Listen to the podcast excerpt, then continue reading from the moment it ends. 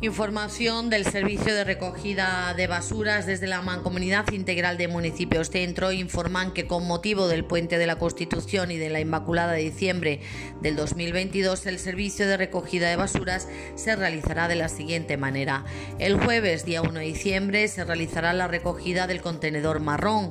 El martes 6 de diciembre, día de la Constitución, no se recoge la basura y el jueves 8 de diciembre, día de la Inmaculada, no se recoge la basura. El resto de los días del servicio de recogida se realizará en su horario habitual.